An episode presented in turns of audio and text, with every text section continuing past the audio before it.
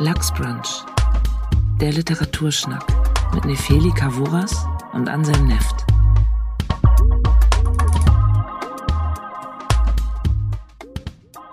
Hallo und herzlich willkommen zu unserer 14. Folge. Ich sitze hier mit meinem Kollegen Anselm Neft. Ja, hallo Nefeli, Tag.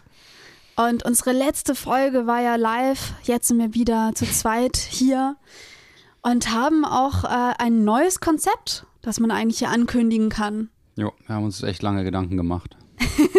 Und zwar stellen wir jetzt immer zwei Bücher vor. Heute geht es um zwei rosa Bücher. Und immer jede dritte Folge haben wir einen Gast. Und, nicht mehr jede zweite. Es ist alles ein bisschen verworrener, alles ein bisschen mehr und gleichzeitig weniger. Genau, wir lesen mehr, ihr kriegt mehr Input. Mhm. Und das ist irgendwie auch schön. Und was kann man noch sagen? Wir sind immer noch auf iTunes, wir sind immer noch auf Spotify. Wir freuen uns über Kommentare auf iTunes, wir freuen uns über Abonnenten bei Spotify und über uns, wo man uns sonst folgen Und kann. am meisten freuen wir uns über Likes bei Apple und Deezer und wie sie alle heißen.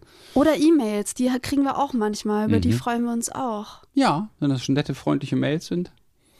Das ist erfreulich. So, Du, womit fangen wir an heute? Mit welchem der beiden Bücher? Also ich, ich glaube, ich sag erstmal, welche beiden Bücher das Mhm. sind, damit ihr, mit- damit man zu Hause vorbereitet sein kann. Und zwar geht es um zwei Neuerscheinungen. Ähm, einmal von Heinz Strunk, es ist immer so schön mit dir, und einmal Aliens und Anorexie von Chris Kraus. Mhm. Zwei rosa Bücher. Anselm, du hast Heinz Strunk mitgebracht. So ist es. Ähm, ja, das ist das neueste Buch von Heinz Strunk. Das ist jetzt vor wenigen Monaten erschienen. Äh, ich habe fast alles von Heinz Strunk gelesen. Ich bin großer Heinz Strunk-Fan. Ähm, ich kann von dem eigentlich alles lesen, äh, auch, auch völlig banale Sachen ähm, wie ähm, Nach Notat zu Bett von ihm. Ähm, solche, so eine kleine Kolumne aus der Titanic ähm, kann ich immer weiterlesen. Es amüsiert mich. Ich glaube, das ist die Sprache und ein ähnlicher Humor, den wir da teilen. Und ich wollte mal wissen, was du von dem neuen Buch hältst. Ähm, zumal das ja eine etwas ähm, tragische Liebesgeschichte ist. Und du hast ja in der ersten Folge mit Normal People von Sally Rooney äh, mich konfrontiert. Und jetzt konfrontiere ich dich mit dem Heinz Strunk und äh, seiner Version einer Liebesgeschichte. Äh, es handelt von einem 47-jährigen Mann, der keinen Namen hat. Und ähm, der war früher halbwegs erfolgreicher Musiker. Die hatten sogar einen richtigen Hit, ich glaube mit so einer Indie-Rock-Band. Und danach haben sie sich irgendwie zerstritten. Es hat alles nicht geklappt, wie das halt so gehen kann. Und ähm, jetzt hat er ein Tonstudio und wurschtelt da so ganz zufrieden vor sich hin. Hat eine Freundin namens Julia, die ist ähm, anscheinend recht unkompliziert und er nennt sie die liebe Julia und da ahnen wir schon, dass sie ihm auch irgendwie langsam so eher egal ist. Die wohnen getrennt und die Wochenenden liegen schwer wie Blei auf ihm. Sie ist Mathelehrerin und ist irgendwie ganz pragmatisch und äh, ja, eine nette Person. Ähm, die haben keinen Sex mehr, sondern aus, aus so Liebe, Sex und Leidenschaft ist Kuscheln und Kochen geworden und das reicht dem ähm, ja, Erzähler kann man nicht sagen, nicht, weil es ist äh, kein Ich-Erzähler, sondern es ist aus der dritten Person geschrieben. Es ist ähm, erlebte Rede, da ist Heinz Strunk meiner Ansicht nach sehr, sehr gut drin. So ähm, aus dem Kopf einer Person immer weiter Unfug zu erzählen. Und ja, dieser, wir nennen ihn einfach den Typen. Der Typ trifft auf irgendeiner Party mit seinem Freund Frieda eine gewisse Vanessa, die ist irgendwie ja Ende 20 und schlank, sehr schlank, blond, aus seiner Sicht mega attraktiv und sie ist so eine Schauspielerin, die aber den Durchbruch jetzt nicht gerade geschafft hat. Und ähm, zu seinem Verblüffen interessiert sie sich auch für ihn. Und die beiden ähm, kommen sich näher. Er macht dann ziemlich schnell mit Julia Schluss. Relativ unkompliziert scheint das alles so, ja, Wiedersehen, danke, tschüss. Und kommt dann, ja, sehr holprig aus seiner Sicht mit Vanessa zusammen, die so ein bisschen verschiedene Signale sendet und ähm, wir bekommen das Ganze aus seiner Sicht mit. Und dann fangen beide an, zunehmend unter sich selbst und aneinander zu leiden, weil die Verheißungen, die sich beide offenbar von dieser Art von Beziehung gemacht haben, nicht erfüllt werden. Und ähm, ja, so man könnte sagen, ein Alltagsdrama. Wie hat dir dieses Buch gefallen? Ähm, als du mir gesagt hast, komm, wir lesen jetzt Heinz Strunk, dachte ich nur so, oh nee, hatte wirklich gar keinen Bock drauf. Ich habe noch nie was von Heinz Strunk gelesen. Ähm, ich Das hab, wusste ich. Ja, das wusstest du. Wir hatten auch schon mal über ihn gesprochen gehabt. Und als dann dieser große Hype um der goldene Handschuh war, hatte ich erst recht keine Lust, irgendwas von ihm zu lesen, weil ich dachte, ja, okay, warum sollte man sich eigentlich jemandem widmen, der eigentlich über Frauenmorde und sowas so ausführlich schreibt? Und irgendwie wirkte auch das auch alles auf mich so unsympathisch. Und ähm, es hat mich auch einfach nicht interessiert. Und dann habe ich so den Klappentext von Es ist immer so schön mit dir gelesen, dachte so, Oh, so ein mit 40-Jährige, der sich in so eine mit 20-Jährige verliebt, das klingt halt auch nicht wirklich besonders originell. Warum? Und dann fange ich Das ist meine Art, ganz subtil mit dir zu ja, kommunizieren. Danke. Message ist angekommen. Und dann hatte ich schon irgendwie damit gerechnet, dass, ähm, dass ich eigentlich nur genervt sein würde. Und ich hatte mich ein bisschen drauf gefreut. Ich dachte so, geil, ich werde jetzt einfach nur abhaten. Ich Ja. werde ich werd den, den Mann darin hassen. Ich werde auch die Frau darin verachten, dass sie sich auf so einen Typen überhaupt einlässt. Doch alles offensichtlich. Und dann fange ich an zu lesen und merke, shit, irgendwie habe ich mich ein bisschen in die Charaktere verguckt. Also ich habe wirklich so eine ganz, so eine ganz liebevolle Zuneigung für die, die, die erbärmlichen Seiten dieser Figuren bekommen. Okay, das habe ich, glaube ich, noch von, in keiner Rezension zu dem Buch gelesen und noch von niemand gehört. dass du jetzt Empathie entwickelst für und, und, und wirklich also zärtliche Gefühle ganz, also als erstes nennst für diese beiden Ja, und äh, ja, Menschen. Menschen für diese, ja, die, und das ist es halt, die sind halt wirklich richtige Menschen, finde ich. Und ähm, ich konnte dem wirklich sehr viel abgewinnen. Also ich fand, ich muss sagen, man hat mir immer wieder gesagt, ja, Heinz Strunk sei ja so komisch und so witzig und hört ihr unbedingt die Hörbücher von ihm an, beziehungsweise der liest ja auch die Bücher Mhm. auch teilweise ein, der macht das ganz Und da dachte ich immer so, ich habe gar keinen Bock drauf. Ich glaube nicht, dass der witzig ist. so, ist wie, wie soll der bitte lustig sein? So. Ja, Und dann, ähm, Der Stinkstiefel. Der- Wenn er durch die Schanze geht, dann sieht er immer aus, als ob er gerade ganz schlimm Furz quersitzen hätte. So. ja. Ähm, ja, und dann muss ich aber ihm zugestehen, er beherrscht die Situationskomik perfekt. Mhm. Und ich habe mich schon lange nicht mehr beim Lesen so schön amüsiert. Ach, Und gleichzeitig war ich aber auch von dieser melancholischen Seite, weil es sind ja trostlose Figuren. Ähm, ich, also ich, ich war, ich konnte die, die, diese Trostlosigkeit spüren und ich war auch manchmal auch traurig beim Lesen, aber ich war trotzdem immer so köstlich amüsiert. Also ich hatte ein richtig schönes Leseerlebnis. Ich glaube, du hast mir ein größeres Geschenk gemacht, das als du hätte ich eigentlich. jetzt irgendwie nicht gedacht. Also ich hatte ein bisschen darauf gehofft, dass du jetzt abhatest. Sorry. Das ist jetzt so, äh, okay. Also es gibt auch Sachen, die ich daran krit- kritisieren kann, aber äh, eigentlich wirklich, ich habe das, also ich hätte nicht, ich hätte es ohne dich nie gekauft, nie in die Hände genommen, hätte wahrscheinlich nie etwas von Heinz Strunk gelesen und musste feststellen, ich glaube, ich äh, würde das anderen Leuten auch weiterempfehlen. Du hast es auch mit mir nicht gekauft. Herzlichen Dank an den Ja, Rowold genau, danke Verlag. an den Rowold Verlag. Ich habe es nicht gekauft, ich habe es zugeschickt. Also bekommen. lass mich nochmal auf das Mitleid zurückkommen, das du mit den beiden Hauptfiguren hast. Das geht mir nämlich auch so und das ging mir in dem goldenen Handschuh ganz stark so, ähm, dass das primäre Gefühl, das bei mir geblieben ist, auch, auch anhaltend geblieben ist, nicht Ekel, Entsetzen, ähm, sondern Mitgefühl und Demut gewesen ist. Ich dachte, scheiße, ja, es kann einem im Leben irgendwie so man kann so weit unten sein, dass man entweder ermordet wird oder, oder mordet. Und ähm, das ist unglaublich trostlos. Und das Einzige, was man dem entgegensetzen möchte, ist eigentlich dann irgendwie die Liebe, die diese Figuren nicht in sich haben oder nicht, nicht bekommen haben und nicht weitergeben können. Und ähm, das habe ich bei dem neuen Buch auch, wobei, das muss ich jetzt sagen, es ist, ich, es ist nicht mein Liebstes von Heinz Strunk. Ähm, aber es liest sich meiner Ansicht nach unglaublich gut. Ja, man liest es auch unheimlich schnell weg, weil es ist nicht, also es ist nicht kompliziert geschrieben. Also alles ist äh, genauso offensichtlich und man, also man muss auch nicht viel nachdenken beim Lesen und trotzdem hat es keine Oberflächlichkeit. Also obwohl es einfach ist, ist es trotzdem tiefsinnig. Ich lese mal eine Stelle vor, damit wir äh, einen Eindruck von der Sprache bekommen und vielleicht auch darüber sprechen können.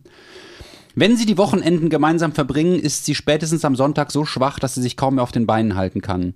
Dabei spricht sie über nichts lieber als übers Essen. Ihr großes Thema in allen Variationen. Ausführlich, stundenlang. Sie denkt sich Hochzeitsmenüs aus, um sie gleich wieder zu verwerfen. Nur jemand, der sehr hungrig ist, beschäftigt sich derart manisch mit Essen. Genuss entsteht im Kopf. Er kann es kaum mehr ertragen, wenn sie auf seinen Teller starrt und demonstrativ an ihrer Zigarette zieht. Friss doch endlich, meine Güte, das kann doch nicht so schwer sein. Du wirst ernst genommen, du wirst geliebt, dir wird jeder Wunsch von den Augen abgelesen. Was willst du denn noch? Verrat es mir, damit ich es begreifen kann. Sag endlich, was dir fehlt. Du Unersättliche.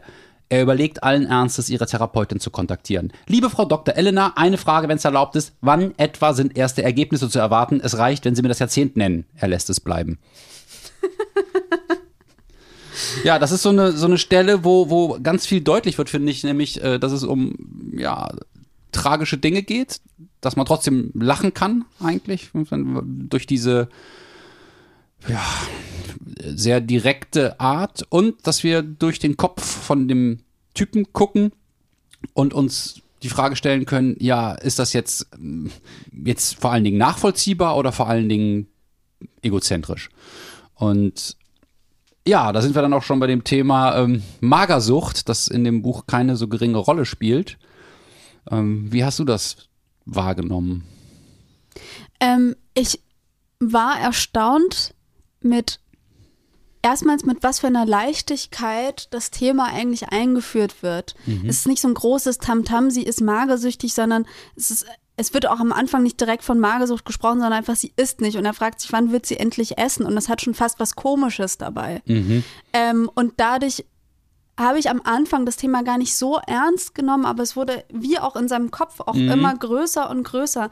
Und das fand ich beim Lesen ganz angenehm, weil es nicht dann von Anfang an diese krasse Ernsthaftigkeit hatte, von wegen, oh Gott, wir haben es hier mit einer psychisch Erkrankten zu tun. Mhm. Ähm, sonst wäre auch die, der Beziehungsaufbau irgendwie ein bisschen merkwürdig. Ich habe mich das, also das Interessante finde ich bei ihr, bei Vanessa, dass sie so wahnsinnig mit vielen Problemen eigentlich zu kämpfen hat. Mhm. Also sie hat die Magersucht, ähm, sie hat einen, einen schweren Schicksalsschlag äh, hinter sich und trotzdem wirkt es. Beruflich läuft es auch alles andere als gut. Genau. Sie möchte eigentlich Schauspielerin sein, aber äh, arbeitet vor allen Dingen auf Messen und will nachher, glaube ich, auch noch auf ein Kreuzfahrtschiff und so. Also ist ja auch alles relativ demütigend. Richtig. Wird viel von Männern angebaggert, die sich nur für ihre Fassade interessieren. So. Ja, wird oft auf ihre ähm, auf ihr Aussehen reduziert und so. Das mhm. kommt ja auch manchmal dann vor. Und trotzdem hatte ich aber manchmal das Gefühl, dass er sich eigentlich viel mehr Gedanken macht und viel mehr problematisiert, als sie es eigentlich letztendlich Oder wehleidiger tut. ist. Genau, er, er braucht irgendwie mehr Mitleid. Also, also ich hatte auch beim, beim Lesen hatte ich auch das Gefühl, dass sie schon fast der stabilere Charakter von den beiden ist. Mhm, sie übernimmt ähm, ein bisschen mehr Verantwortung, ne? Sie wirkt auch manchmal reifer als er. Mhm. Ähm, aber natürlich, wir sehen das ja alles nur aus seinen Augen und man bekommt ja von ihr vor allem durch die Dialoge einfach so eine Seri also Souveränität mit. Kann natürlich sein, dass es in ihr drin anders aussieht. Ähm, ich fand das Thema Magersucht darin, glaube ich, nachvollziehbar und äh, ja, auch, ich glaube, auch authentisch und gut irgendwie erzählt mhm. muss ich sagen. Es war nicht so, dass ich dachte, das ist jetzt irgendwie übertrieben oder es ist nicht so, dass ich dachte, das ist irgendwie unsensibel, sondern es ist das, was es ist. Es ist irgendwie schleichend. Man weiß nicht, wann kann man es benennen und wann nicht. Ich glaube, das ist auch wirklich beim, im realen Leben so, dass man sich manchmal fragt, wann darf man auch der Person jetzt sagen, so, mhm. hey, ich glaube, du hast vielleicht eine Essstörung, will ja niemand hören. Ähm, und was ich finde auch, was bei dem Roman nämlich dann auch auftritt, ist, also es zeigt, dass Lieben ganz viel mit Geduld zu tun hat. Also wie auch die Stelle, die du gerade vorgelesen hast. Der hat eigentlich, der hat, der ist kein geduldiger Charakter, ähm, aber er ist wahnsinnig geduldig mit ihr. In dem mhm. Sinne, dass er sie nicht unbedingt unter Druck setzt oder sagt, jetzt ist unbedingt was. Er denkt zwar, aber er sagt es nicht. Äh, er sagt eigentlich ganz wenig. Auch schon mit Julia sagt er eigentlich nichts, sondern redet der nach dem Mund, so wie er Vanessa nach dem Mund redet. Es gibt viele Passagen, wo er irgendwie ähm, denkt so, äh, oh Gott, was für eine langweilige Scheiße. Und dann sagt er aber nach außen heraus, Anna, erzähl mal weiter, interessant. und ähm, ich finde, dass das sehr deutlich wird, dass, dass, ähm, dass das große Problem des Typen ist, dass er so in sich gefangen ist, dass er alles, was im Außen passiert, nur als Spiegel seiner Bedürfnisse wahrnehmen kann. Also er ist super egozentrisch. Das heißt, wenn sie irgendwie sich ein bisschen zurückzieht oder unklare Signale aussendet, dann denkt er nicht, hm, geht's der vielleicht nicht gut, die hat ja auch ihre Geschichte oder äh, vielleicht bin ich hier auf den Schlips getreten mit irgendwas. Jetzt rede ich auch schon in so Phrasen wie in dem Buch. es kommen dauernd Phrasen darin vor. Manchmal vielleicht sogar ein bisschen viele. Ähm, sondern er denkt so, äh, was macht die mit mir? Die macht mich wahnsinnig. Äh, wie geht's mir jetzt damit? Und äh, was soll das? Was, was, was kann ich tun, damit sie so ist, dass es mir gut geht? Also es geht, es läuft immer äh, auf ihn hinaus und damit ist dann auch irgendwie klar, ähm, dass das keine, keine erfüllende Liebesbeziehung werden kann. So. Und sie hat andere Probleme, also ich, ich würde sie jetzt auch nicht für so ähm, die erste Wahl für eine Beziehung halten. Ja aber von ihr kriegen wir etwas weniger mit, weil wir meistens so durch seine Augen alles betrachten. Wie siehst du denn das Thema Magersucht in dem Roman? Ja, genau wie du. Also ähm, es ist nicht, nicht das zentrale Thema, es wird schleichend eingeführt. Ähm, es gibt der Vanessa eine, äh, eine markante Grundierung, abgesehen davon, dass sie nie lacht und ähm, in den Dialogen sehr interessant rüberkommt, weil nämlich manchmal wirklich souverän, wie du sagst, manchmal sehr unsicher, ähm, manchmal richtig gehend zärtlich und nähesuchend, dann wieder überhaupt nicht fähig, Nähe auszuhalten. Ähm, ich finde die gut geschildert und ich finde auch ähm, den Schicksalsschlag, wie du es nennst, äh, gut geschildert. Also da geht es um sexuelle Gewalt, die sie als Teenager erlebt von so einem ähm, evangelischen Pfarrer, in den sie sich verliebt und der das äh, sehr fies ausnutzt.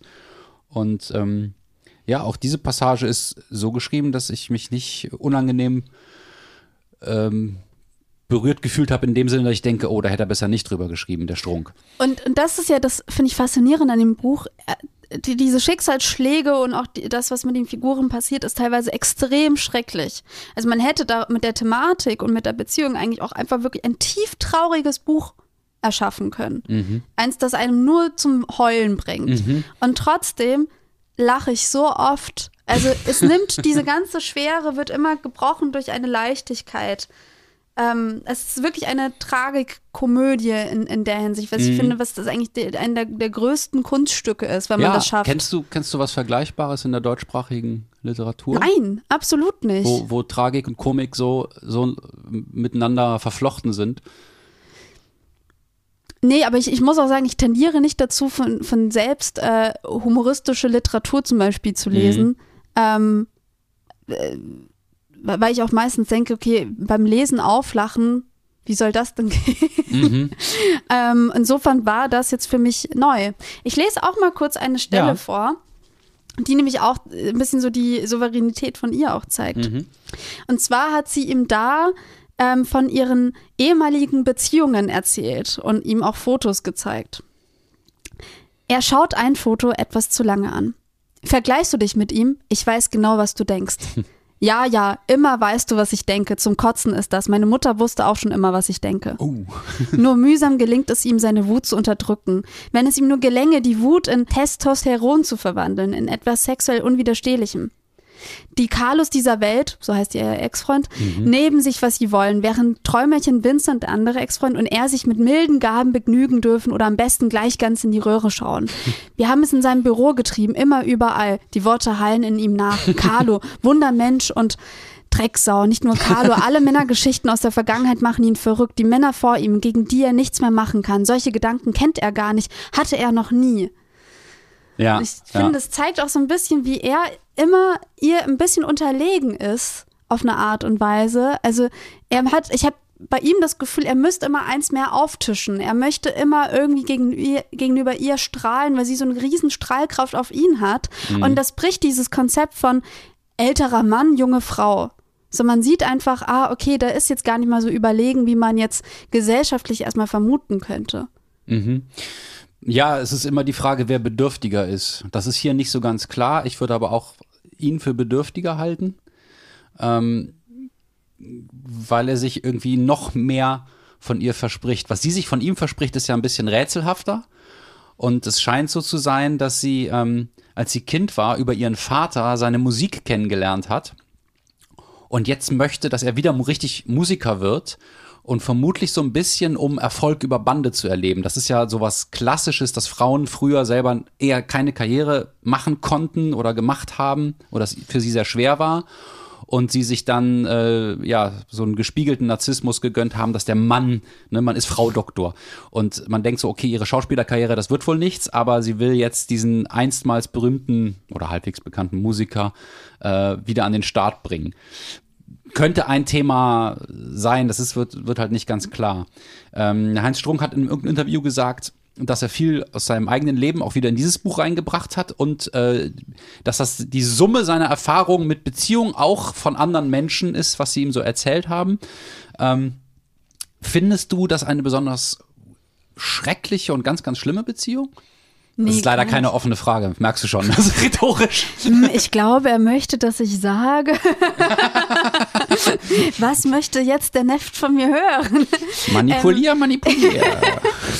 Ähm, äh, äh, nee, also ich fand die, ich finde die Beziehung von denen weder originell noch besonders schrecklich, sondern noch, relativ normal, sondern oder? ehrlich gesagt relativ normal. Also Ja, ich beide, beide haben so ihre Päckchen zu packen. Ich finde ihn eigentlich auch sehr problematisch. Ich finde äh, sie äh, problematisch. Ich meine, er hat, glaube ich, ein Alkoholproblem, so wie sie äh, eine Essstörung hat. ja.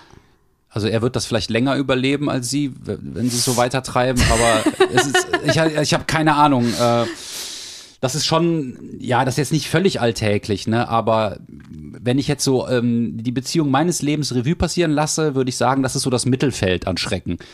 Also es gäbe durchaus schrecklichere Geschichten zu erzählen. Ich finde es aber eigentlich ganz gut, dass es ähm, ja sowas Banales, Alltägliches, gar nicht Außergewöhnliches ist, das aber trotzdem, also mich zumindest berührt. Warum berührt es dich denn genau?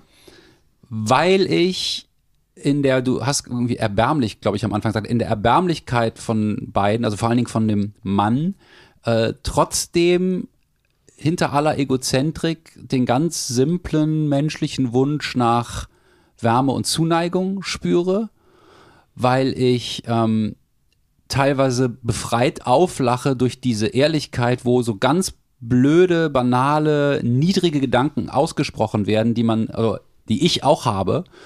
Und dann denke, ach, endlich sagt's mal einer. So, ähm, ja, dann bin ich nicht mehr so allein mit, mit diesen unschönen, unglamourösen Gefühlen und Gedanken und Seiten von mir, die äh, auch total egozentrisch und äh, bedürftig, kleinkindmäßig äh, und was weiß ich alles sind. Und ähm, ja, ich finde das beim Strunk eigentlich immer so, dass er ähm, einen tollen Beitrag gerade zu dem, ja, dieses Modewort toxische Männlichkeit liefert, indem er einfach die, die Abhängigkeit, Bedürftigkeit, Gebrechlichkeit, Egozentrik, äh, emotionale Unreife von Männern auf unglaublich vielschichtige und lustige Weise thematisieren kann. Und ähm, das ist doch doch ein guter Beitrag, weil ja oft gesagt wird, ja, die sollen die Männer mal erzählen, was mit ihnen eigentlich nicht stimmt. Nicht nur immer die Frauen sich beschweren oder über ihre äh, Probleme reden. Und äh, ja, das wäre ja dann ein Beitrag. Absolut. Ich lese mal eine Sexszene vor. Oh ja, weil die sind, die sind leider teilweise richtig schlecht. Wie? Ja, die Sexszenen finde ich nicht gut. Hier, Seite 96. Jetzt wird's nicht heiß. Dann, als er die Hoffnung schon fast aufgegeben hat, schlafen sie zum ersten Mal miteinander. Es ist unbeschreiblich. Er weiß nicht, wie ihm geschieht. Ein noch nie dagewesenes Gefühl, das ihn mit unvorstellbarer Macht überwältigt. In seinen Ohren pocht das Blut, das Herz wummert, ein starkes Rauschgeräusch im Kopf, so als würden Wassermassen das Gehirn fluten und die Gedanken wegschwemmen. Herz und Schwanz schwellen vor Entzücken. So, so. Es fühlt sich so an, als erlebte er einen einzigen, nicht enden wollenden Orgasmus, obwohl er dauernd kurz vor dem Höhepunkt ist, gelingt es ihm, sich zusammenzureißen. Was geht hier vor sich? Wie macht die das? Naja, also das äh, weiß nicht. Klingt wie ausgedacht und ähm, kann sein, dass das seine Sicht auch wieder ist und dass er wirklich in solchen komischen Phrasen denkt. Ich habe Probleme, die Attraktivität von ihr auf ihn nachzuvollziehen. Weil so eine Frau, die nie lacht, also und dann soll das irgendwie so der allergeilste Sex sein und die auch irgendwie, also die, die wirkt extrem unerotisch. Für dich? Kann ja auch sein, dass Nein, aber die ist ja nicht lebensfroh oder sinnlich oder äh, fühlt sich wohl in ihrem Körper oder ähm, hat, hat, hat Freude an der männlichen Zuwendung. All das ist ja nicht gegeben. Ja, aber ich glaube, die Attraktivität ist ja für ihn das. Also man ganz oft sagt er ja, ah, vielleicht lächelt sie heute ja mal. Ach so, du meinst, das ist wie bei so einem Spielsüchtigen, Genau. der, der vielleicht einmal eine kleine Münze gewonnen hat und denkt, ich muss immer weiter reinwerfen, dann kommt die. Ne ja, äh, das kann möchte, sein, das glaube, ist der Kick, ne? Genau, ich glaube, er möchte, er möchte sie zu einer lebensfrohen Frau machen. Das ist ja eine, eine Hoffnung. Er möchte zu einer Julia machen, die er dann wieder verlassen Genau. kann. Eigentlich im Grunde genau das. Also er, ich glaube, so das fand ich ja eben das Ehrliche und Spannende daran. Ich glaube, das ist, das ist auch für viele ein, ein Anreiz, sich in Menschen zu verlieben, die eigentlich höchst problematisch sind, aber die denken sich, oh, ich werde das Problem lösen. Ich werde die Person zu einer glücklicheren Person machen. Und dann ähm, ist die an, mi- an mich gebunden, weil ich bin ja die Lösung. Und ich glaube, das ist wirklich so ein Bindungsding. Und ich glaube, er, ho er hofft sich, dass er sie ja, zufriedenstellen kann. Und sie will ihn ja auch ändern. Sie will ja, dass er wieder Musiker wird und nicht resigniert oder eigentlich ganz zufrieden in seinem Tonstudio da vor sich hin wurstelt. Was mir an dem Buch nicht so gut gefällt, ich finde, ähm, so rein von der, von der Art, wie die Geschichte erzählt ist, ist das ein bisschen unfokussiert. Das läuft irgendwie pff, so, ja, Larifari aus. Kann man sagen, das ist so in der Realität, ja. Es gibt so ähm, lose Enden, die nicht aufgenommen werden. Das, es gibt so ein Höschen, das da äh, verschwindet und nicht wieder auftaucht. Es ist überhaupt nicht klar, wo das hin ist. Und ähm, auch dieses ganze Thema, dass sie möchte, dass er Musik macht, das ist auch so, das lässt sie dann auch irgendwann wieder fallen. Und ähm, also es, es hat jetzt keine Dramaturgie, die zwingend wäre.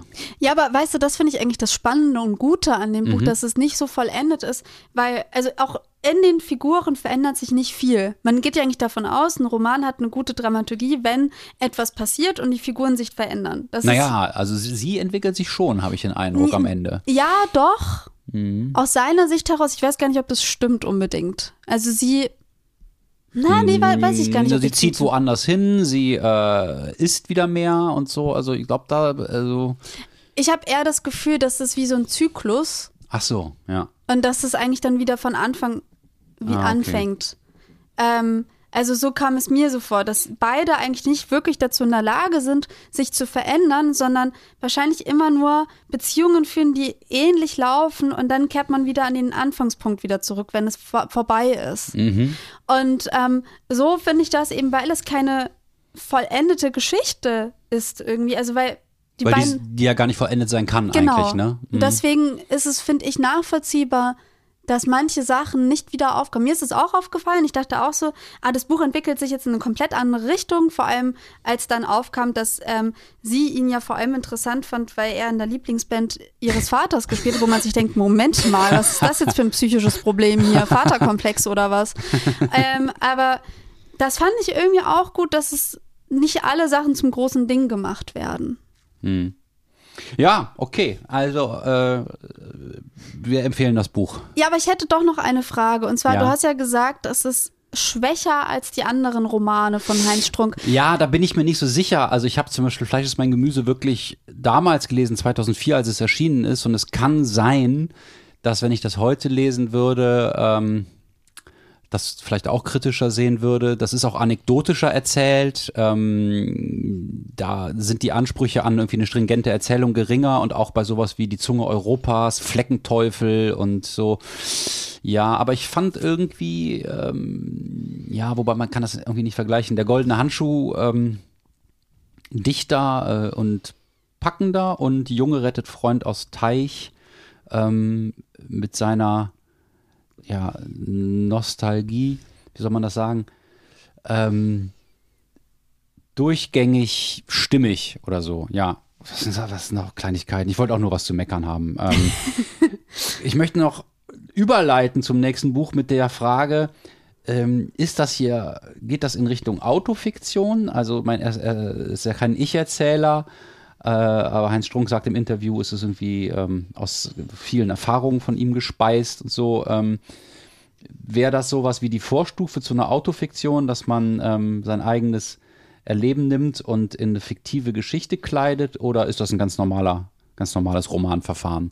Und was soll das überhaupt mit dieser Autofiktion? Also, weil das, das hat so zugenommen, dass Leute entweder Memoirs lesen wollen oder ähm, wir schauen uns mal die aktuelle Shortlist äh, vom Deutschen Buchpreis an.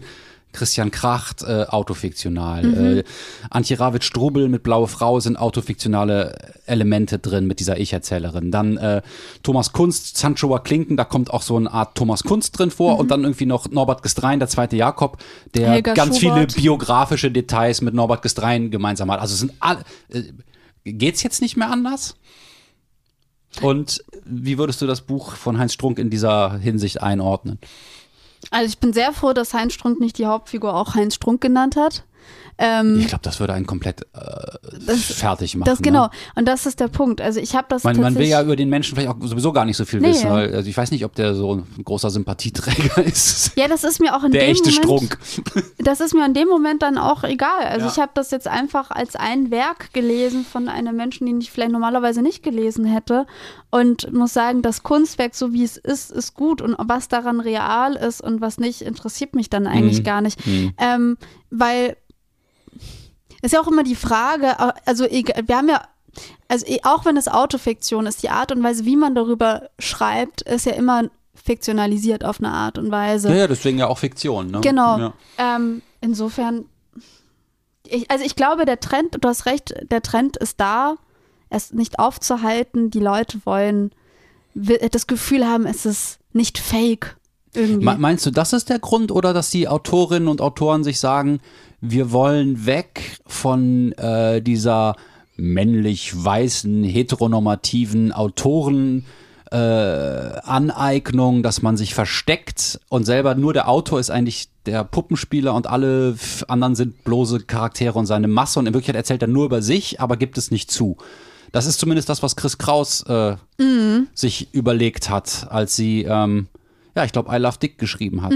Da geht es schon auch um solche Überlegungen. Aber wir reden ja jetzt über ihr neues Buch. Also was Richtig. heißt neu? Äh, klär uns auf, bitte. Also, wir reden heute über Aliens und Anorexie von Chris Kraus. Chris Kraus. Und bei Chris Kraus. Ich muss ihn einmal loswerden. Kennst du noch Jump Jump von Chris Cross? Nee, what? Ja, da warst du zu klein, da warst du in der Wiege. Das ist eine, eine Kinder-Hip-Hop-Band. Wiggel die, wiggel die, wiggel die, jump, jump. okay. ich, ich sitze ratlos hier Ja. und mö- möchte über Trotz- Literatur sprechen und du kommst mit einer. Mit Chris Cross. mit, mit, mit Hip-Hop um die Ecke. Was ist das denn? Naja, also zurück. Chris Kraus kennt man vor allem eigentlich durch, durch ihr Erstlingswerk mit dem sehr prägnanten Titel I Love Dick. Ähm, das ist Subtil. Subtil. Und ähm, ich muss auch äh, I Love Dick erstmal kurz erklären, bevor ich auf ihr aktuellen, also auf den neu übersetzten Buch, ich wollte beinahe Roman sagen, aber es wäre ja falsch, auf das neu übersetzte Buch eingehe. Also I Love Dick ist 1997 erschienen Mhm. und hat dann erstmal die Leute nicht besonders interessiert. Das wurde erst 20 Jahre später nochmal aufgegraben. Ist auch in einem Kleinverlag erschienen. Genau, es ne? war im Kleinverlag, den sie auch selber mitbetreut mit ihrem ähm, Ex-Mann zusammen. Und wie viele Jahre später wurde das ausgegraben? 20, also 20. 2017, Mhm. äh, 15, 17, so um den Dreh rum. Also 2017 wurde es auch in Deutschland erschienen. Das hat dann plötzlich auf der weltweit so einen plötzlichen Boom gehabt. Also ähm, zum Beispiel Lena Dunn, Dunham Mhm. hätte es auch noch mal groß gehypt und so. Und es wurde plötzlich so zur feministischen Popliteratur. Und ähm, äh, dazu muss man erzählen, warum, also um das zu erklären, warum, muss man sagen, worum es darin geht. Und zwar in I Love Dick gibt es die Figur Chris Kraus. Also wir haben hier auch eine, die Autorin heißt Chris Kraus, sie heißt Chris Kraus, die mit äh, dem Philosoph Silver Lothringer verheiratet ist. Ähm, in, Im realen Leben ist sie auch oder war sie zumindest mit ihm verheiratet. Und ähm, sie lernt den Kollegen ihres Mannes kennen, das ist Dick, das ist eben auch ein Philosoph oder Soziologe. Und ähm, Chris verliebt sich sofort in ihn. Und weicht Philosoph, Soziologe, Hauptsache Geisteswissenschaft. ja, irgendwie, genau. Ja. Ähm, äh, tatsächlich ist es aber eher im Sozio äh, soziologischen Bereich. Aber auf jeden Mhm. Fall, das ist ein Kollege. Und sie beichtet das ihrem Mann und die überlegen, was die machen können. Und die schreiben gemeinsam Briefe an ihn, die sie aber nicht abschicken. Und das ist, fängt dann an so schon fast so einem sexuellen Spiel zwischen den beiden. Also dadurch wird auch die Beziehung nochmal angekurbelt. Und Angekurbelt. ja, naja, also es ist halt, ähm, Ja. ich meine, Heinz, äh, also der, die, der Charakter bei Heinz Strunks Roman hätte vielleicht auch irgendwie der Briefe Vanessa einfach sollen. Briefe schreiben können, dann wäre Okay. vielleicht noch mit Julia verheiratet. Mhm. Äh, zusammen, nicht Ja. verheiratet. ja. Und ähm, Chris entwickelt aber eine totale Obsession gegenüber diesem Dick und steigert sich dann immer mehr und mehr hinein. So. Das, das Ding ist halt auch, dass die Figur Chris Kraus ähm, in vielen Hinsichten gescheitert ist. Der Kinderwunsch bleibt unerfüllt, ihre Filme werden nicht verkauft, sie ist Filmemacherin. Und ja, deswegen wird, besteht dieser Roman, also dieses Buch, dieses autofiktionale Mix-up. Es gibt kein Genre dafür aus Briefen, es besteht aber auch ähm, aus Kunstkritiken und ähm, ja, also so ganz viel. Man guckt dieser Chris Kraus-Figur beim Denken zu. So. Das zweite Buch, Aliens und Anorexie. Das ist 2000 erschienen ursprünglich und ist jetzt gerade. Und zwar auch in einem Kleinverlag, äh, den sie selber mit genau, diesen führt, ne? Semiotext Ö. Genau, Semiotext Ö, genau. Und das ist 2000 erschienen und ist jetzt gerade bei Mattes und Salz erschienen, wurde übersetzt von Kevin Wennemann. Und das spielt auch wieder mit fiktionalen, autofiktionalen Elementen. Es ist diesmal aus der Ich-Perspektive geschrieben. Ach so, das war I Love Dick nicht. Nee, das ah, war aus der dritten Person geschrieben. Sind, äh, noch eine Frage zu I Love Dick. Sind da auch die Briefe von Dick drin abgedruckt, die er zurückgeschrieben hat? Ja. Alles klar. Ähm, aber er hatte am Anfang, gab es ja keine Briefe von ihm zurück, das kam dann erst später, genau. mhm. genau. Und ähm, die Hauptfigur und Ich-Erzählerin Chris Kraus, sie ist Filmemacherin und hat äh, einen Film äh, gedreht, der heißt Grace und Gravity. Der ist benannt nach dem philosophischen Werk von ähm, Simone Weil, die auch eine große Rolle in Aliens und Anorexie spielt. Und diesen Film möchte sie unter die Menschen bringen, der hat sich absolut nicht verkauft. Dann wird sie eingeladen nach Berlin zu einem, einem sehr kleinen Filmfestival. Es ist nicht die Berlinale, es ist irgendwas eigentlich komplett Unbedeutetes. Und sie fliegt dahin und ähm, niemand interessiert sich für diesen Film. Und mhm. sie überlegt sich, okay, warum scheitere ich eigentlich hier schon wieder? Sie scheitert ja auch in anderen Hinsichten. Sie scheitert teilweise in der Liebe, sie scheitert, wie gesagt, in dem, oder in dem anderen äh, Buch, ja, geht es auch um den Kinderwunsch und so. Ich glaube, sie hatte auch eine Abtreibung und eine Fehlgeburt, ne? Drei, Abge äh, ähm, nee, drei Fehlgeburten, eine Abtreibung. Oh, oh ja, ja, okay. Also da ging es auf jeden Fall zur Sache. Und ähm, sie sucht nach Anerkennung ähm, und diese Suche nach Anerkennung wird auch hier wieder ein bisschen zur Obsession. So, das ist der halbwegs rote Faden. Es wäre aber nicht Chris Kraus, wenn es nicht um viel mehr gehen würde. Es geht also auch darum, dass das neue Jahrtausend eben vor der Tür steht, also mhm. spielt 1999.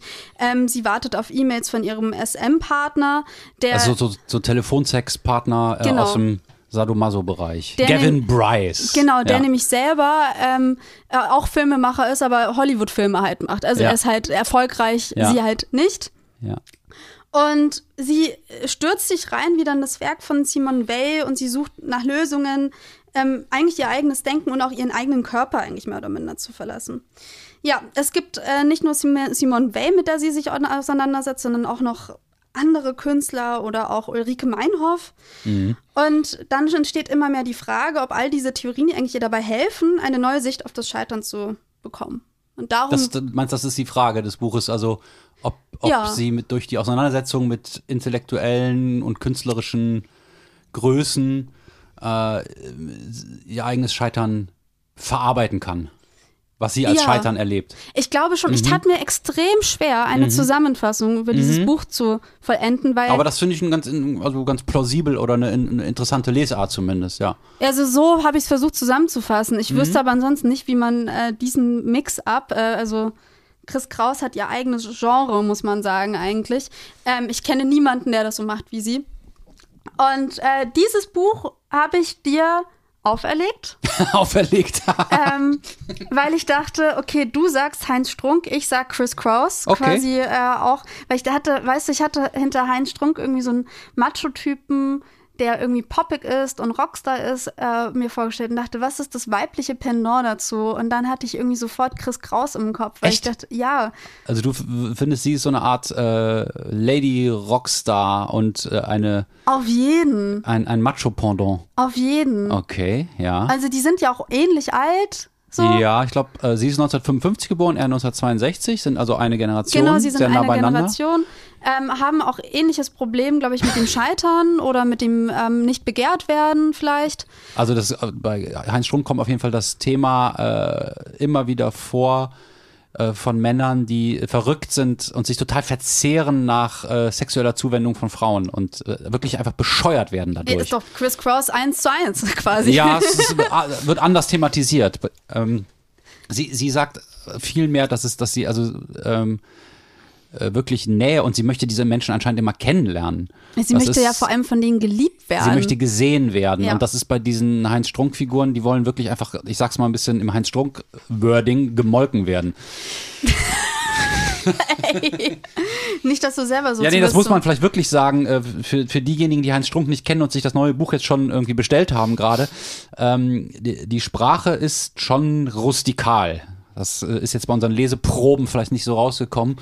Ja, ähm, gut. Und das, man, manche stößt sowas ab. Gut, und bei Chris Kra- Kraus, ich werde jetzt Auch, mal Kraus ja. einfach sagen, Ja. ähm, ist es aber auch teilweise sehr anstößig und ähm, aber vielleicht ein Ticken philosoph theoretischer. Es wird immer, jedes Begehren wird ähm, Theorie, äh, also analysiert. Mhm, Also du hast mir ein- sozusagen als Rache zum Heinz Strunk, den du nicht kanntest, die Richtig. Chris Kraus, die du schon kanntest, aufgedrückt. Ja, und von der ich eigentlich, nachdem ich I Love Dick gelesen hatte, sehr begeistert war. Also ich dachte Ja. wirklich, es ist eigentlich vielleicht ein gutes Pendant. Und ich dachte, geil, dann kann, also mein, meine Vorstellung von dieser Folge Warum war so. Vergangenheitsform? Warum ich dachte? Ich, die, nee, darauf gehen wir. Ja, ja, okay. Also ich dachte, wie gesagt, so du gibst mir Heinz Strunk, ich hate Heinz Strunk ab und ich sag dann, Chris Kraus, guck mal, das ist doch wirklich der neue Shit. So von neun- 1999. Mhm. ja, ja, ja, okay.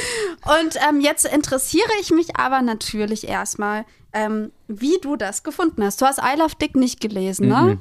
Hast du schon mal was von ihr überhaupt gehört? Hast du Ja, sie ja. Ich mitbekommen? habe als 2017 I Love Dick auf Deutsch erschienen, da war das in mehreren Literatursendungen und äh, Missy-Magazin und so. Und ähm, ja, da habe ich es mal links liegen gelassen. Ich habe so abgespeichert und da könnte ganz interessant sein, ist jetzt aber gerade für mich nicht dran. Und jetzt habe ich dieses Buch hier von dir bekommen und muss sagen, äh, ich fand's super. Ich fand's total geil, weil da sind so viele Widersprüche drin, dass man im Prinzip jahrelang darüber diskutieren kann und immer wieder zu neuen Facetten kommt, weil das wie so ein Spiegelkabinett ist, wo ja im Prinzip unendliche Möglichkeiten an, an Lesarten drin sind. Das ist so ein intellektuelles Spiel von einer unglaublichen Komplexität. Und ähm, ich weiß gar nicht, ob ich jetzt diese Chris Kraus, das ist ja eine fiktionalisierte Chris Kraus, aber diese Type, die sie da beschreibt, ähm, sympathisch finde oder nicht. Das finde ich aber auch gar nicht so wichtig, sondern ich finde es toll, wie mir diese ganzen Widersprüche von ihr irgendwie so nach und nach klar werden. Um mal ein paar zu nennen. Sie sucht nach Hingabe, ist aber ein ziemlicher Kontrollfreak eigentlich, weil sie, also SM, was ist, also das ist ja Sex, der äh, ja seine Sicherheit in der Kontrolle der Situation sucht und mit klaren Rollenverteilungen arbeitet. Das ist ja für Menschen, die eher Angst vor Hingabe haben, aus was für Gründen auch immer, ähm, eine Hilfestellung. Und auch sowas wie Magersucht, und das kommt auch in dem Buch vor, ähm, hat meiner Ansicht nach auch was mit Kontrolle zu tun, dass man versucht, seinen Körper zu kontrollieren. Dann ähm, beschwert sie sich eigentlich über Einsamkeit, will aber unbedingt was Besonderes sein, das merkt man sehr stark. Dann ähm, propagiert sie Verletzlichkeit und wirft im Prinzip vor allen Dingen der männergeprägten US-Gesellschaft vor, nicht verletzlich sein zu können und da eine große Schwäche zu haben, was ich sehr plausibel finde. Aber sie selber möchte ihren Körper verlassen. Und für mich gibt es eigentlich nichts, was mehr auf Unverwundbarkeit hindeutet, auf den Wunsch danach, als den Körper verlassen zu wollen. Weil der Körper ist eben genau das, was dich verletzlich macht. Ähm, sie will ganz persönlich von sich reden und greift dann immer wieder ins Universelle aus, indem zum Beispiel Magersucht einfach erklärt. Sie sagt nicht nur, dass die bisherigen Lesarten von Magersucht äh, Bullshit sind. Also sie sagt so, ja, von wegen, dass das narzisstisch ist, von wegen, da geht es um Wunsch nach Anerkennung, von wegen, äh, die haben nur nicht genug Aufmerksamkeit, von wegen, das ist ein Mangel. Also so, so, ja, so ich würde sagen, so, so äh, küchenpsychologische Sachen lehnt sie ab. Auch, dass da vielleicht das Mädchen versucht, sich von der Mutter abzugrenzen, was sie noch nicht geschafft hat. All das lehnt sie ab und sagt, nein, in meinem Falle und auch bei meinem großen Vorbild Simone Weil ist es so, ähm, dass es eine radikale Entscheidung ist aus Empathie, weil man, ähm, wenn man übers Essen nachdenkt, diesen ganzen widerlichen Konsumscheiß und die ganze Ausbeutung in der Welt und den ganzen Dreck nicht mehr mitmachen will. Und je mehr man darüber nachdenkt, desto weniger kann man essen und es geht dann einfach irgendwann nicht mehr. Und das heißt, sie macht sowas wie eine religiös-politische Entscheidung daraus, aus einer sehr persönlichen Sache. Das heißt, das ist auch für mich ein Widerspruch, also sowas Persönliches universell zu deuten und auch, auch für alle anderen gleich mit, was ja auch eine Anmaßung ist. Dann ähm, finde ich, dass sie darunter leidet, dass sie keinen Erfolg hat und auch so ziemlich alles dafür tut, keinen zu haben. Das ist ein, das ist ein Du meinst weiterer, zum Beispiel einen guten Film machen wir vielleicht mit Anfang? Na, das ist ein weiterer Widerspruch. Also, sie, sie hat keine Ahnung vom Filmemachen, sie hat kein Geld, sie hat keinen Plan, sie kann ein Team nicht führen, sie hat eine Idee, die Nicht visuell ist. die, genau, sie kann sich gar nichts Vis- Visuelles vorstellen. Sie, das ganze, der ganze letzte Teil des Buches besteht aus dem Drehbuch. Da bekommt man den Film komplett erzählt und ich muss sagen, diese Erzählung ist eigentlich mindestens so gut wie der Film. Man braucht den Film danach nicht mehr. Und dann denke ich mir, ähm, okay, und dann fliegt sie da irgendwie nach Neuseeland und alles bricht in Chaos aus und sie wirkt so ein bisschen überfordert und beschwert sich dann, dass die Leute sie ausnutzen und so. Und ich denke, ja, okay, aber das ist ja jetzt auch nicht ein Konzept, um, um wirtschaftlichen Erfolg zu haben. Das ist vielleicht ein Konzept, um mit interessanten Leuten interessante Zeit zu verbringen. Ähm, und das letzte, was ich als Widerspruchsthema noch benennen will, weil das sind ja jetzt schon einige Sachen, die ich hier hingelegt habe, ähm, ist ihr Zugang zum Feminismus, weil das finde ich auch so herrlich. Das ist für mich der typische weiße bürgerliche Mittelschichtsfeminismus, weil ihre Themen sind, glaube ich, nicht die feministischen Themen der meisten Frauen in der Welt. Also nicht der asiatischen Slumbewohnerin, nicht der afrikanischen Bäuerin, sondern ihr geht es darum, dass sie sich darüber ärgert, dass ähm, im Kunstbetrieb und in der Wissenschaft die Männer deutlich mehr Einfluss haben und auch viel ernster genommen werden als Frauen. Was ja auch sicherlich stimmt, da ist ihre Kritik ganz berechtigt und auch oft interessant und, und sehr schlau und schlagkräftig. Nur was sie selber nicht macht, ist, sie checkt nie ihre eigenen Privilegien. Ich meine, sie fliegt die ganze Zeit durch die Welt und macht einen, einen Experimentalfilm. Also, wie privilegiert ist das denn? Und will damit auch noch Erfolg haben. Ja. Also welche, welche Frau auf der Welt kommt auf solche Ideen oder auch welcher Mann? Ne? Das sind ja nur, es ist ja nur wirklich ein kleiner Prozentsatz, der sich solche Eskapaden leisten kann. Ähm, zu sagen, nö, ach, Lebensunterhalt, scheiß drauf, ich will jetzt irgendwie einen, einen Film machen, der niemand interessiert und lauf dann damit irgendwie durch Berlin. Ähm, natürlich ist es trotzdem berechtigt, traurig zu sein, dass das dann vielleicht nicht so ankommt. Und genauso ist es bei ganz vielen Sachen bei ihr, dass ich denke, ja, also sie steht sich im Wege und thematisiert das und sie möchte auch gleichzeitig, glaube ich, von dieser Position der Stärke weg. Da schreibt sie einmal, ja, irgendein Autor hat mal gesagt über den und den Autor, was weiß ich, ähm, dass die beste Literatur entsteht, wenn man eine große, äh, verstörende Vision aus einer Position der Stärke erzählt. Und sie will, glaube ich, aus einer Position der Schwäche erzählen, äh, vom Scheitern, äh, sich selbst entblößen, sich auch in ihrer Widersprüchlichkeit und in ihrer, ähm, wie soll man sagen, teilweise Unbedarftheit, in ihrer Verkopftheit irgendwie ausstellen. Nur auch das ist wieder ein Widerspruch, weil sie gleichzeitig dabei ihre ganze Stärke nicht mitbedenkt. Also ihr, ihr riesiges Privileg, dass sie zu den Intellektuellen gehört, dass sie ähm, mit einem Mann verheiratet ist, der ähm, total anerkannter Literaturprofessor ist und äh, sie mit diesen ganzen Po- Poststrukturalisten äh, in Verbindung bringt, dass sie ähm, eigentlich machen kann, was sie will. Sie macht die ganze Zeit nur das, was sie will. Ähm, ja, also es ist ein, ein, ein extrem widersprüchliches Buch und auch formal total interessant, weil das wird einem alles irgendwie so hingepfeffert, dass man denkt, oh, das ist einfach Kraut und Rüben, es ist Kraus, haha. Aber ich glaube, das ist ähm, ganz bewusst so durchgeplant und ähm, Aber Entschuldigung, Ja. ich muss kurz einhaken. Ja, das nur heißt, zu. Ähm, du fandest das eigentlich gut beim Lesen, dass du diese Widersprüche erkannt hast und sie im Grunde enttarnt hast? Hast du dich quasi. Nee, sie gibt mir die Möglichkeit, ja, sie zu enttarnen. Und das ist ja vielleicht äh, mit, mit Teil ihres Programms. O oder sie ist so eine so vielschichtige Person. Ich würde sagen, egal worüber die schreibt, es ist immer Chris Kraus drin. Und ähm, das ist, finde ich, auch irgendwie immer, immer spannend. Und äh, ihre ganzen Widersprüche, das ist nicht etwas, was ich als Entlarvung wahrnehme, sondern als äh, ich bekomme, ich, ich darf eine Figur kennenlernen und dadurch mich selber besser kennenlernen und mich interessieren Widersprüche.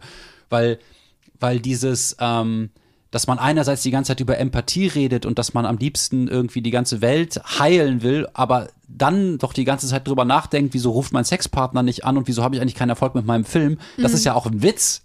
Das ist ja auch der Riesenwitz der menschlichen Existenz. Mhm.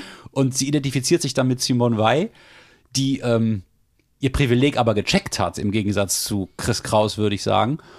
Oder zu der, zu der Figur, die Chris Kraus hier beschreibt. Das Ja. ist ja auch nochmal ein Unterschied. Das weiß ich ja nicht, wie Chris Kraus darüber denkt. ähm, und die dann aber wirklich zu Arbeitern gegangen ist und in der Fabrik gearbeitet hat. Manche sagen ein Jahr, andere sagen sechs Monate, wieder andere sagen ein paar Wochen, weil sie das überhaupt gar nicht richtig gekonnt hat. Also man müsste über Simone Weil vielleicht auch jetzt noch länger reden. Ähm, ich kannte die nur dem Namen nach und fand es super spannend, äh, was über sie da stand. Die Zitate von ihr super spannend und werde mir so ein Buch von ihr besorgen. Das ist nämlich auch auf Deutsch jetzt äh, verfügbar bei Mattes und Seitz, Schwerkraft und Gnade. Jetzt habe ich komplett den Faden verloren. Das ist aber bei Chris Kraus auch überhaupt Und das gehört dazu. Völlig normal. Da kaufst du das Programm mit ein. ja, und, und, und genau, und sie sagt auch äh, so Dinge wie natürlich, dass das Chaos eben ehrlicher ist als so diese wohlgeordnete Dreiaktstruktur, die immer behauptet, man hätte die Kontrolle über sich und das Leben. Also das sind, Ja. das, das ist alles schon durchdacht oder ähm, ja, also ich fand super anregend, super spannend. Äh, ich würde das Buch Leuten, die ähm, sich gerne Mühe machen beim Lesen und aufgeschlossen sind, auf jeden Fall empfehlen. Und zwar allen. Aber Menschen, deren Lieblingsautoren Benedikt Welz und Daniela Krien sind, vergesst es. Das, das wird nie und nimmer, das, also ihr werdet es hassen. Ja, Das da ist, würde ich dir wahrscheinlich zustimmen, ja. Wie fandst du es denn? Ähm, ich war hier sehr zwiegespalten. Ich finde, Chris Kraus ist eine wahnsinnig intelligente Erzählerin. Ich finde viele Sachen, die sie sagt, wahnsinnig originell auf den Punkt gebracht. Ich finde, die hat auch was so ähm, sehr Frisches im Schreiben. Mhm. Ähm, und ich glaube ihr jede Emotion. Ich war ein bisschen überfordert beim Lesen und dann Mhm. am Anfang dachte ich, okay, ich nehme diese Überforderung als Herausforderung an. Und zu äh, spätestens am Ende, als sie eigentlich im Grunde den, das, äh, ihren Film nacherzählt, war ich dann aber wirklich vollends genervt, weil ich dann irgendwann das Gefühl hatte, ähm, sie schreibt eigentlich jetzt nur dieses Buch, damit sie vielleicht mehr Leute dazu kriegt, die den Film gucken. Ich Bei hätte- mir hat's geklappt. Ich habe ihn ja, dann geguckt. ich hab, wollte, ich wollte ihn aus Protest nicht gucken, weil ich mir dachte, nein, Chris Kraus, ich habe schon dein Buch gelesen, das muss reichen. Finde dich damit ab, dass Menschen nicht deinen Film gucken. Hast du dann nicht die Szene gesehen, wo sie am Ende selbst einen Auftritt hat als, als ähm, Leiterin eines Kunstmuseums in Ich New York? weigere mich. ich, ich weigere mich. Und ähm, da, also ich muss sagen, die Erzählintention hinter diesem Buch ist mir nicht ganz klar. Ähm, und das störte mich beim Lesen ein bisschen, dass ich, also bei, bei I Love Dick war das für mich irgendwie klarer, wem sie gefallen möchte, was die Intention dahinter ist und so. Ich finde, das Buch ist ja auch noch, also das, was ich am Anfang hingestellt habe, ist, wie, ob, ob die Theorien ihr dabei helfen, mit dem Scheitern zurechtzukommen, weiß ich noch nicht mal selber, ob das stimmt. Ich würde das aus dem Buch herauslesen, aber es gibt ja keine Lösung und vor allem ist auch die Frage, wie du schon sagst, die ist wahnsinnig privilegiert. Was heißt es eigentlich bei ihr überhaupt zu scheitern? Ähm, es gibt so ein paar andere Sachen, die ich schwierig finde. Es gibt aber auch wahnsinnig viele Sachen, die ich gut finde. Ich möchte aber trotzdem noch eine Sache kurz anmerken, die ich interessant fand. Und zwar habe ich heute früh ein Interview mit ihr angeguckt, in dem sie gefragt worden ist. Das passt auch zu dem, was du gerade, was wir über Autofiktion besprochen haben. Und zwar wurde sie gefragt, ob das eigentlich eher ein Memoir ist. Mhm. Und dann meinte sie, sie würde sich dagegen sträuben, das Memoir zu nennen. Sie hat wahnsinnige Probleme mit diesem Wort, weil ähm, das würde ja bedeuten, dass sie sich nur mit sich selbst auseinandersetzt, aber sie sieht sich eigentlich selber vor allem als große Leserin und das heißt, sie will ja vor allem Leuten mitteilen, was sie liest. Und da sage ich Bullshit. Weil Ja. alles, was sie uns erzählt von diesen Philosophien und so, das geht ja nur um sie. Und dann denke ich mir, steh zu dir selber, tu nicht so, als wärst du jetzt die große Leserin, die nur dem Interesse wegen ähm, äh, liest und Ja, da gebe ich dir vollkommen recht. Es geht das, das sehe ich, wirklich das sehe ich um sie. genauso. Also es geht wirklich, es geht wirklich sehr stark um sie. Und andererseits sagt sie doch auch, man soll halt von sich erzählen und sich nicht verstecken hinter Kunstfiguren oder so wie so ein männlicher Erzähler, so, hm, ich bin ja nur der Autor, aber in Wirklichkeit geht es die ganze Zeit nur um deine persönlichen Vorlieben und Abneigungen und die verteilst du auf irgendwelche Menschen, die du als Charaktere missbrauchst. Genau. Ne? Und dann macht sie es vielleicht auch selber. Aber das ist es ja. Das, ist, das sind so viele Widersprüche.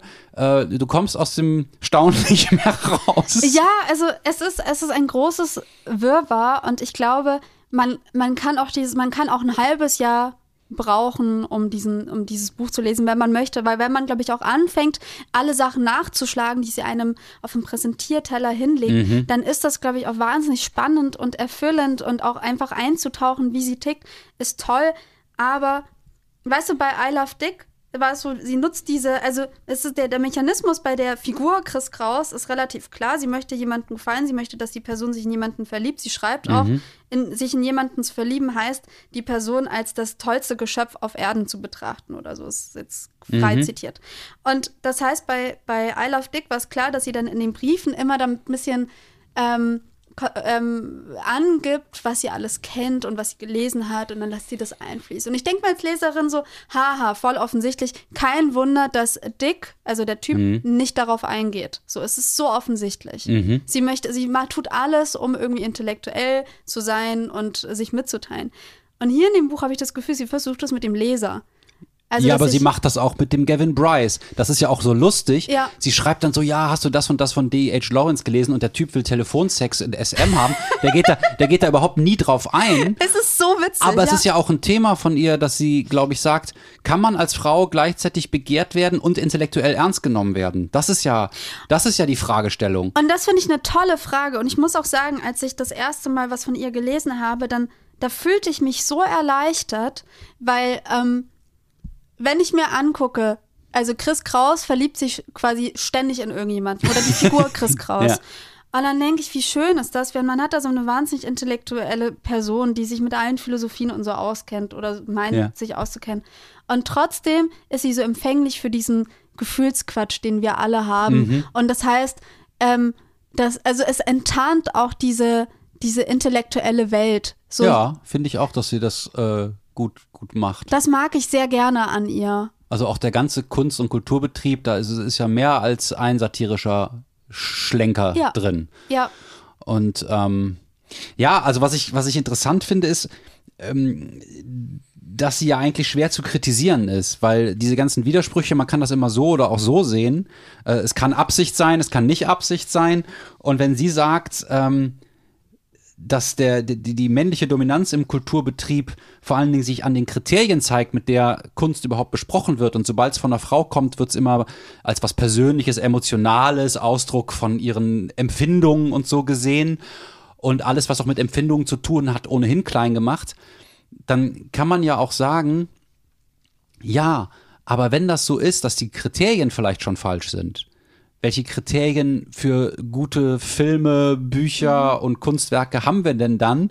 D darf ich dann zum Beispiel als weißer Mann überhaupt Kritik an Chris Kraus üben oder kann sie dann sagen, ja klar, dass du das so und so sagst, weil du ja auch von dem, davon profitierst, wie der Kulturbetrieb organisiert ist. Und das sind so Fragestellungen, ähm, da gibt's jetzt keine klare Antwort drauf, aber wie so vieles in dem Buch lädt das halt zu Diskussionen und zum Nachdenken ein.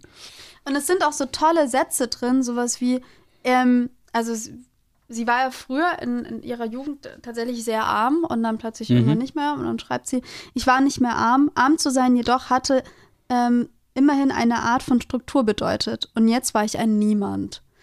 Wo ich Ah, dachte, ja, ja, mhm. das finde ich irgendwie auch einen guten Ansatz. Sie hat wahnsinnig viele gute Ansätze und Ja. Sätze. Und das, was ich mir aber gewünscht hätte beim Lesen, ist, dass also ich finde sie schon so gut. Ich brauche den Rest nicht. Ich hatte das Gefühl, ich habe hier jemanden, der in ein Museum geht und ich sehe dieser Person dabei zu, wie sie im Museum steht und ganz lange etwas anguckt. Und dann geht sie raus und hat neue Gedanken.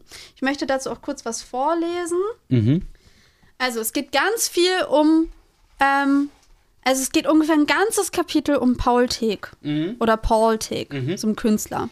Ich glaube, der ist deutschstämmig, aber bestimmt, weil der in New York dann gelebt hat, wurde er Paul genannt. Richtig. Und es geht um seine Tagebuch, ein, äh, ein äh, also sie zitiert aus seinem Tagebuch und so.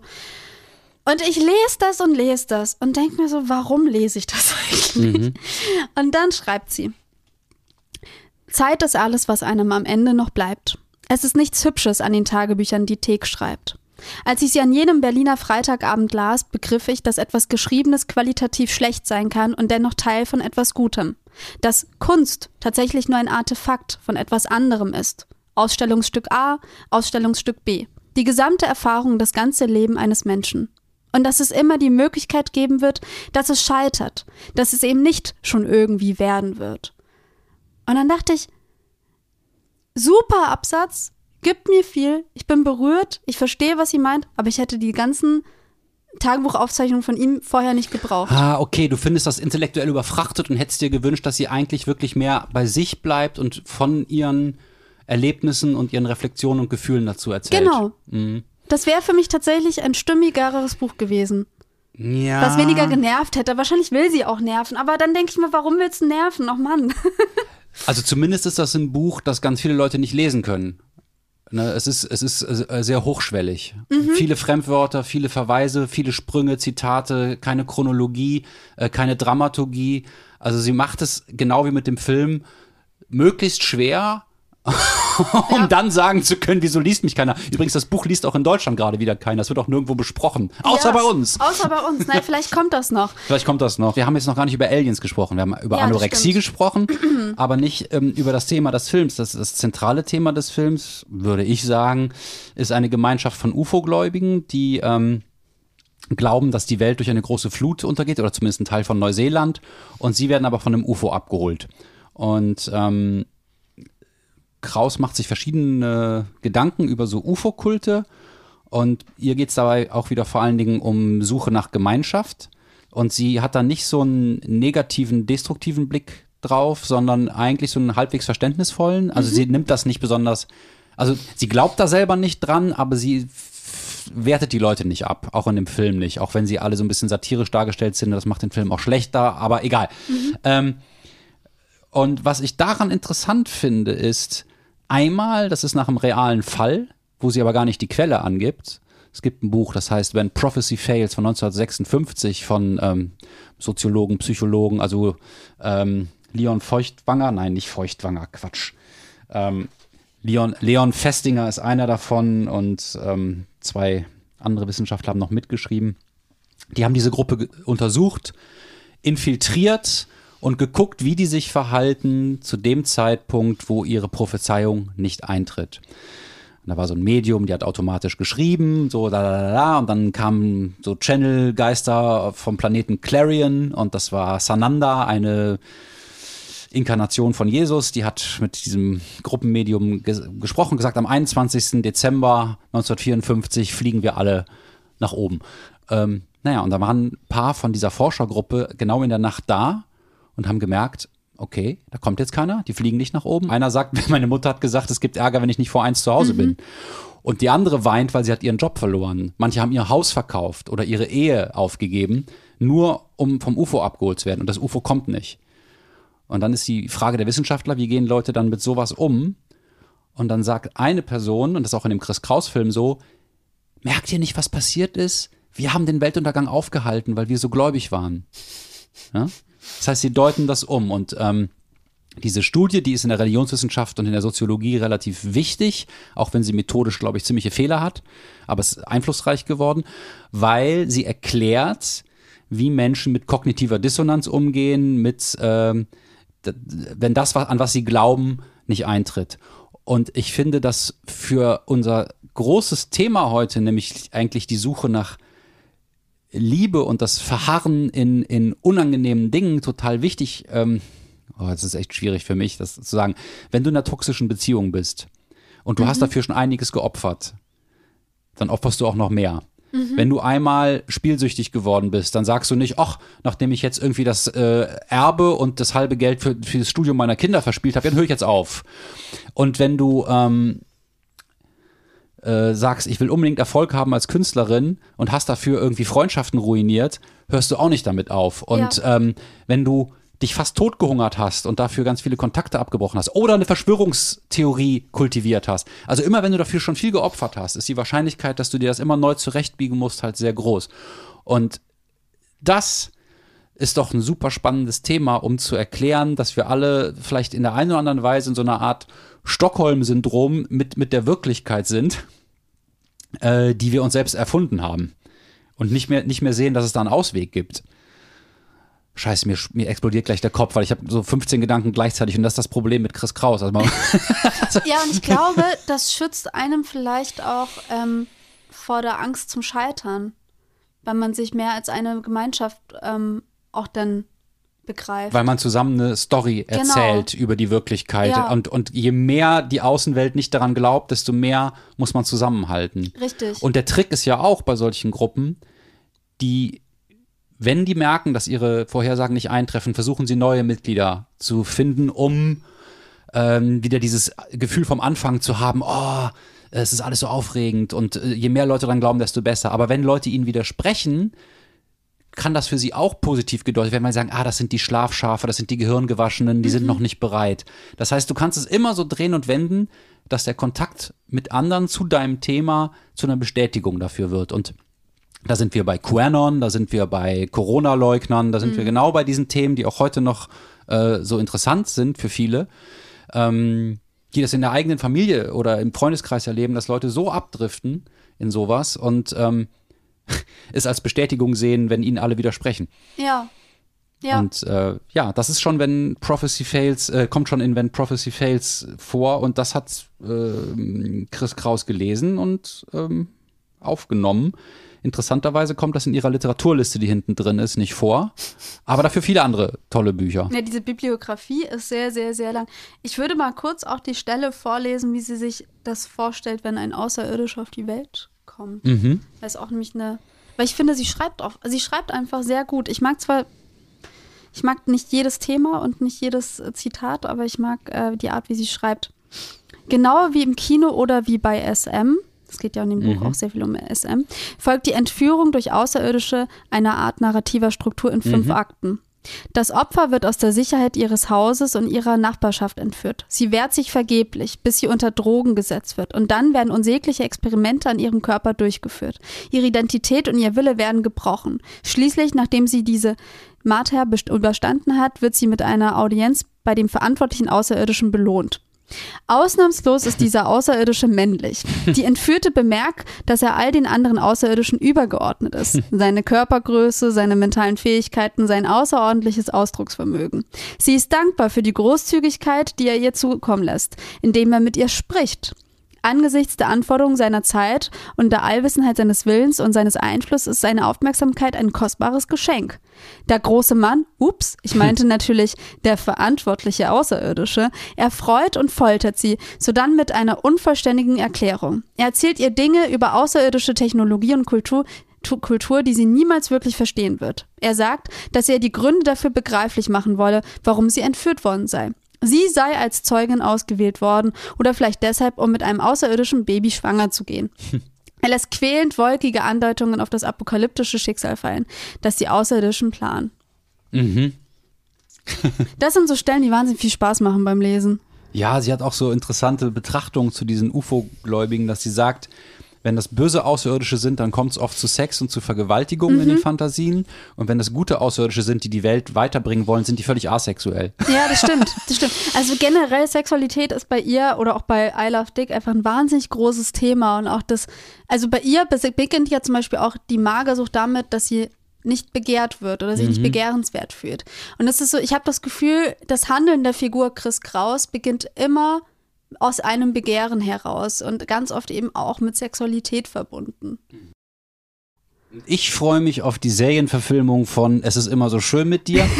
Nachdem I Love Dick ja auch schon als Serie ähm, umgesetzt worden ist, das habe ich genau. mir angeguckt und äh, ich habe mich hervorragend amüsiert. Ich fand das sehr ähm, anders mal und eigenwillig und äh, Kevin Bacon und Catherine Hahn, da äh, tolle Darsteller.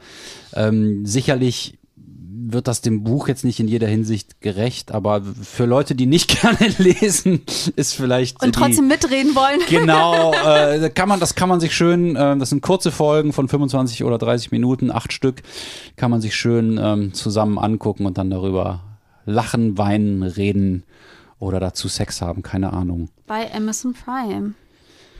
Ja, ihr Lieben, das war's für heute. Ich bin relativ erschlagen. Das liegt an der Chris Kraus, nicht am Strunk. Ja, Sie, das ist schon echt so eine, so eine Heißdüse der besonderen beiden- Art. ja.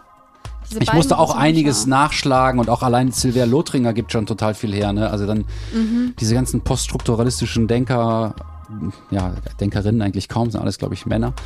Ähm, das ist auch schon so eine, so, eine, so eine Welt für sich, wo man sich ein Weilchen mit beschäftigen kann. Ja. Das stimmt. Aber für heute ist Feierabend. Feierabend erstmal. Hau rein, Nephilia. Bis zur 15. Folge. Bye, bye. Tschüss. Tschüss.